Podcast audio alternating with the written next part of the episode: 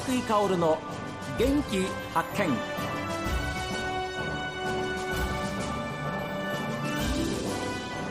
おはようございます。涌井香です。涌井香の元気発見。一日の始まりは私が発見した北海道の元気な人と出会っていただきます。14日から16日までは STB ラジオドキドキフードパーク開催ということでして十勝広尾町の村瀬勝町長にお話を伺っています。そのふるさと納税のその納税額をもとに、はい、例えばあの産業を振興させてそうですそうです。はい。行くっていうことが一つの大きな、それがねスケジュールね。そうです目標です計画ですよね。はい。ですからそのをもとにして農業であったり漁業であったり振興させてそして地域振興そして人口減少対策だとかこう絵描けるんですけどね、それでもやっぱりあの、えー、1億円近いお金頂いてますから、はい、本当に役立ってます。そういった意味でははい。普段できない手当をそれで財源として、えー、いろんな手立てができるようになりました。多くの人にね感謝してます、はい、ですから若い人がだんだんだんだんこう地元に残らなくなる、はい、でもやっぱり広尾町は魅力あるんだよ、とい。うことを、そういう形で例えば財源とかねそういう部分ふるさと納税の返礼品一つとってもそうですけれども、そういう部分で帰ってきなさいよと確かにそうですね。という,、はい、こう若者戻ってこいよっていうところの、やっぱり意識っていうのは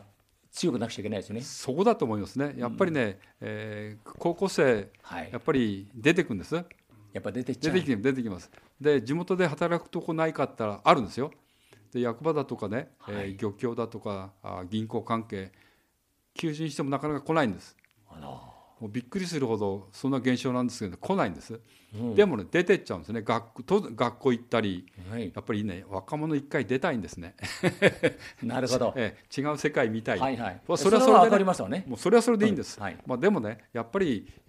都会では馴染めない人が出ればやっぱり広い地元に帰ってくる。そのためには地元はちゃんと受け皿をねやっぱり自分のふるさといいな、帰って頑張りたいなっていうところをね我々は作る義務があるんだというふうに思ってます。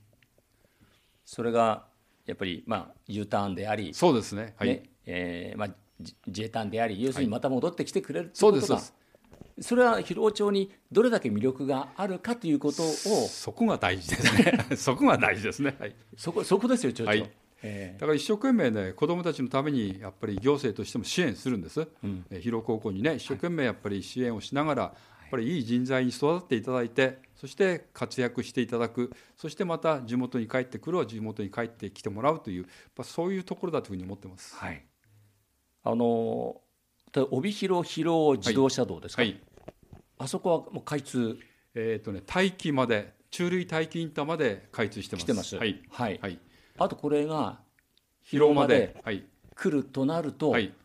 だいぶ違いますよね。ものすごく違いますね。相当違いますね。はい。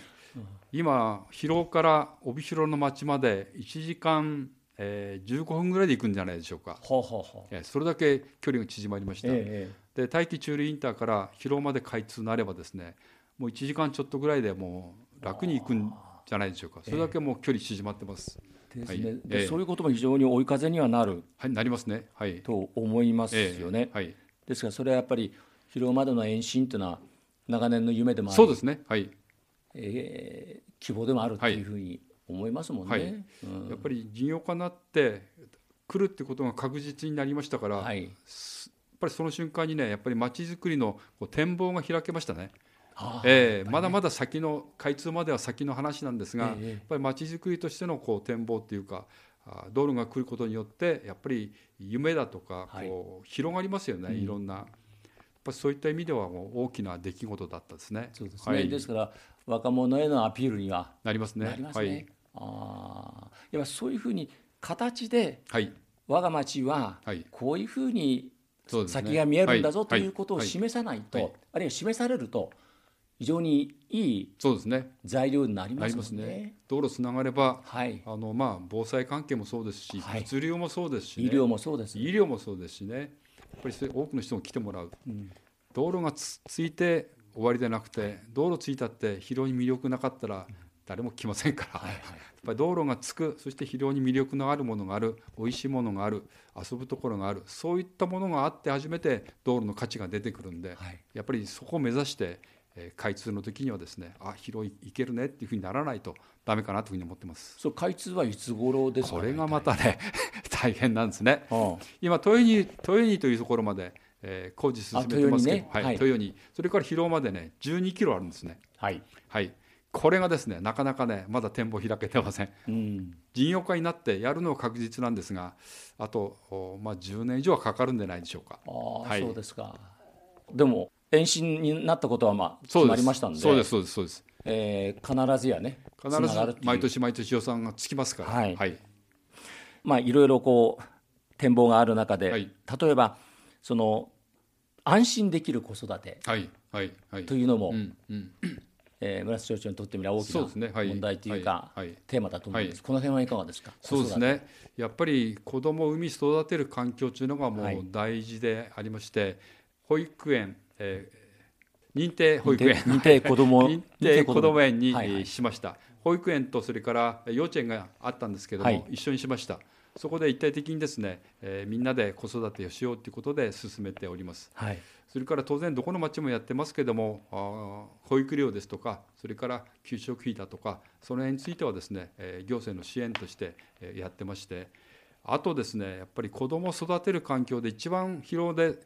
こうな少なかったのは欠けてたのはやっぱり公園がない遊ぶとこがなかったんですね。あそうですか、えー、これがまちづくり見学で町民の意見を聞いてですね、えー、一番の多か多い声でした。あなるほど。振り返ってみたらですね、えー、子どもたちどこで遊ばせるのかなと。まあ小さな児童公園はあるんですけどね、うん、ええー、やっぱり私もこう孫ができましてね、はい。えー、孫と遊ぶとですね公園に行きたがるんですね。はいやっぱりね政策をする時に、えー、子供だったらそのその目線に立ってね、うん、やっぱり政策っていうのを作るべきだなというふうに思ってまして、はい、どこで遊ぶ広の子供たち遊ぶかったらですね近隣のね町村の公園に行くんです。あら情けないっていうかねそれは行政の責任かなと思ってまして。そうですよね。ねいっぱい大きな遊具だとか、はい、あふわふわドームだとか、はい、いろんなものありますよね、えー、そこ行っちゃうんです。あ地元にないから。地元にないから、ね、それはね一番子育てには欠けてたかなと思いますね、うん、はい、それ今今年からですね実設計をして来年から着工して今進めてます。はい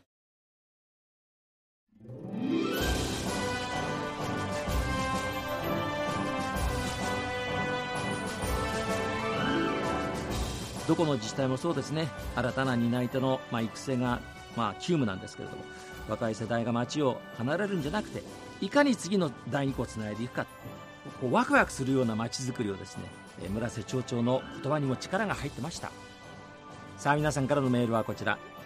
元気アットマーク STV.jp genki アットマーク STV.jp ファックスは0112027290おはがきの方は郵便番号 060-8705STB ラジオ和久井薫の元気発見までです。この後は北海道ライブ朝耳です。今日も一日健やかにお過ごしください。